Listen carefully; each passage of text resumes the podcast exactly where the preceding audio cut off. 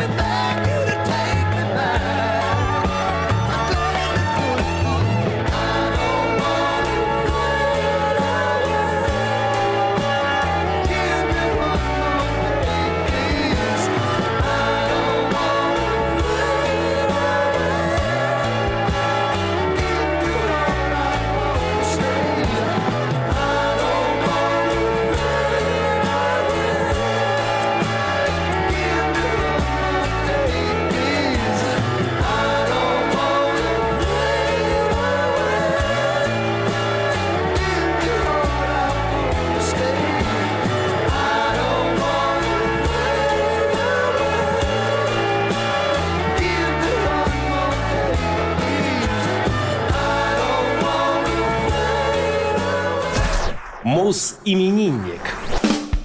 12 ноября 1947 года родился Баг Дхарма, американский музыкант, автор песен, основатель и участник группы Blue Oyster Cult. Дональд Брайан Розер родился в городе Лонг-Айленд, США. Его отец был известным джазовым саксофонистом, поэтому он часто проводил время, слушая джаз, и уже в раннем возрасте заинтересовался музыкальными инструментами. Британское вторжение 60-х сильно повлияло на Дональда. Он стал проявлять интерес к ударным, но из-за травмы запястья был вынужден прекратить играть на барабанах. Розер научился играть на гитаре, что нравилось ему куда больше, чем игра на ударных. Уже в школьные годы юноша играл в различных кавер-группах, оттачивая собственное мастерство и вырабатывая свой уникальный стиль. Дональд поступил в Кларксонский университет в Нью-Йорке, где основал группу совместно с Альбертом Бушаром. Они играли вдвоем на протяжении всего обучения в университете и вскоре решили посвятить все свое время музыке. Переехав в дом неподалеку от университета Стоуни Брук, они начали профессиональную карьеру. В 1968 году Розер и Бушар основали группу Soft White Underbelly. Помимо них, членами коллектива были клавишник Ален Ланье, вокалист Лес Браунштейн, бас-гитарист Эндрю Уинтерс и их продюсер Сэнди Перлман. В том же году они подписали контракт с компанией Elektra Records.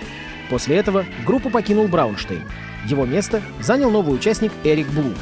В 1970 году из-за плохих выступлений группа поменяла название на Stock Forest Grove. Electro Records разорвала контракт с коллективом, и выпуск альбома был отложен. В итоге он был выпущен лишь в 2001 году. Вместе с Блумом, Ланье, Перлманом и братьями Бушар к группе присоединился басист Джо Бушар. Розер организует группу Blue Oyster Cult — культ голубой устрицы. Они подписывают контракт с Columbia Records и в период с 72 по 75 выпускают 4 альбома. В 76 году Багд Харма написал самую успешную песню группы «Don't Fear the Reaper». В 82 он выпустил свой первый и пока единственный сольный альбом «Flat Out». К 86-му группу покинули Ланье и братья Бушары. В какой-то момент коллектив состоял всего из двух участников — Блума и основателя Розера. На смену Джо Бушару пришел Джон Роджерс. Группа приняла участие в очередном туре и решила взять тайм-аут. В конце 90-х Blue Oyster Cult подписала контракт с Sanctuary Records на два студийных альбома в период с 98 по 2002 годы. Коллектив разорвал контракт с этой компанией в 2002 Розер продолжал гастролировать с командой и в декабре 2012 года принял участие в концерте к 40-летию коллектива. 1 января 2015 года он опубликовал новую песню «Fight». Эта песня стала первой работой музыканта с 2001 Дональд использует гитары Gibson SG, Fender Stratocaster и номерные модели Steinberger, одна из которых выполнена в виде куска сыра. Розер называет ее «чизбергер». Свой знаменитый псевдоним Багд Харма он получил в конце 60-х годов. Сэнди Перлман придумал всем участникам группы уникальный псевдоним, однако музыканты, кроме Дональда, отказались. Розеру очень понравился этот псевдоним, и он решил выступать под этим именем. В 2002 Дональд и его жена Сэнди создали юмористический веб-сериал The Harmers, повествующий о жизни семьи. Багуд Харме 73 года.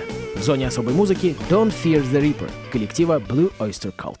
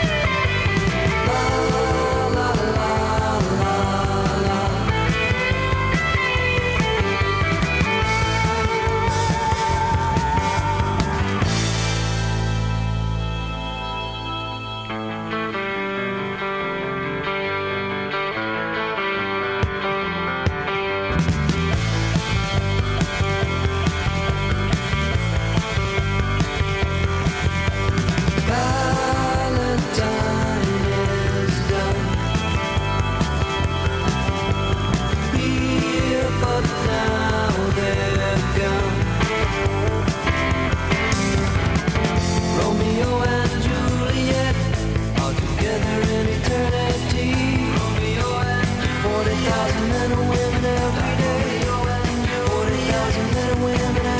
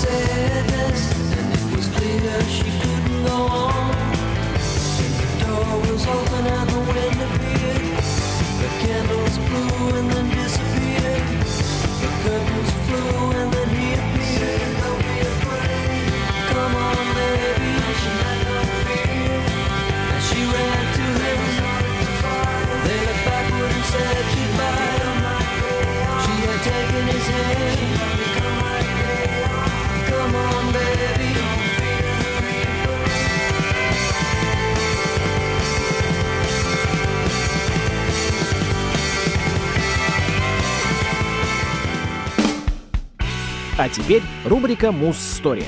И ее гость сегодня — легендарный Фрэнк Заппа. Заппа был исполнителем, оказавшим большое влияние на музыкальную свободу. Его отец, Франческо Винсент Заппа, был необычайно талантливым химиком и математиком, который работал над программой обороны США. Фрэнк вырос рядом с Абердинским испытательным полигоном, где работал его отец, и в детстве часто болел. Он страдал от тяжелых приступов астмы, атита и синусита из-за воздействия газа иприта. Неудивительно, что Фрэнк довольно негативно относился к использованию химического оружия. В текстах его песен часто фигурировали микробы, бактериологические войны и оборонная промышленность США. Запа был прекрасным исполнителем, и его музыкальные произведения были достаточно важны, однако многим казались очень странными и экстравагантными. Он был харизматичной личностью, и его музыка стала безумно популярной во многих европейских странах. Власти же США его постоянно пытались контролировать. 4 декабря 1971 года Фрэнк Заппа и группа The Mothers of Invention дали концерт в казино Монтрё, когда кто-то из зрителей решил выпустить ракетницу в потолок, покрытый ротангом. Это материал такой, сделан из очищенных и высушенных стеблей ротанговой пальмы. В казино тут же вспыхнул пожар, и все здание сгорело дотла. Оборудование музыкантов тоже сгорело, однако Фрэнку с компанией удалось спастись. Это событие вдохновило группу Deep Purple на написание песни «Smoke on the Water» — «Дым над водой». Через неделю после пожара в казино Фрэнк Заппа и The Mothers играли в театре Rainbow в Лондоне на одолженных инструментах. Во время выхода музыкантов на бис один зритель выскочил на сцену и толкнул Заппу в оркестровую яму с бетонным полом. Музыкант пролетел внушительное расстояние и чуть не разбился. У него были серьезные травмы головы, спины, ног и шеи. Он повредил горло, поэтому даже после выздоровления его голос сильно изменился. Фрэнк был счастлив, что ему удалось выжить, но ему пришлось ездить в инвалидной коляске довольно долгое время. Нападающего звали Тревел Хоум, который рассказывал репортерам, что полагал, что Заппа положил глаз на его девушку. Эти два события оказали немаловажное влияние на эмоциональное состояние музыканта, и он стал бояться, что кто-то хочет его убить. После выздоровления музыкант продолжил выступать и сумел сделать отличную карьеру. Однако пресса постоянно критиковала Заппу за слишком смелые тексты. Он недоумевал, что делать с обществом, которое настолько примитивно, что цепляется за веру, что определенные слова в языке так сильны, что могут развратить вас, как только вы их услышите? Ну что же, а на радио ВОЗ Фрэнк Заппа и трек «Muffin Man».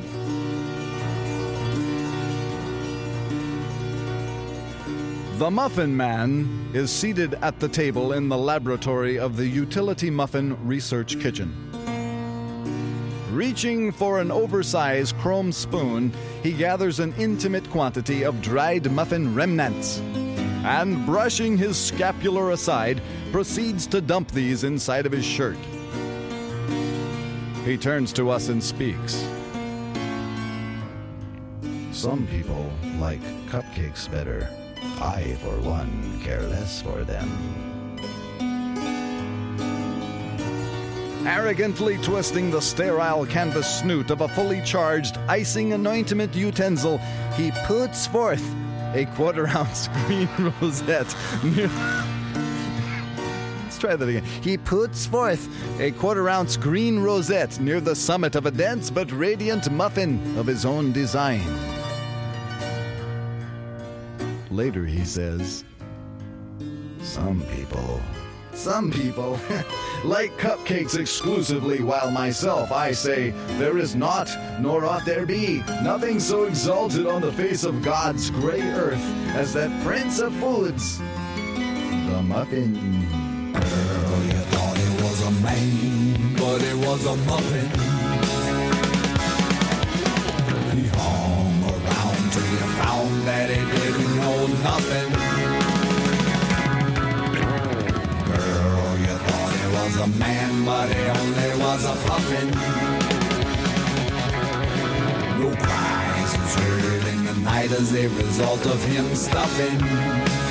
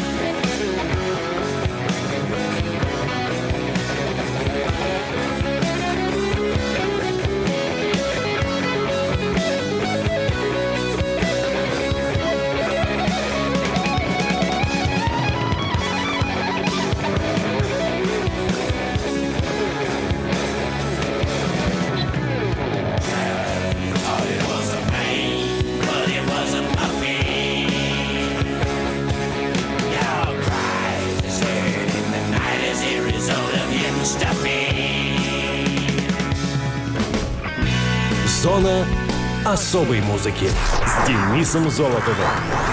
Хочешь услышать о своем любимом исполнителе? Записывай адрес зона дефис музона собака яндекс.ру. А на сегодня все.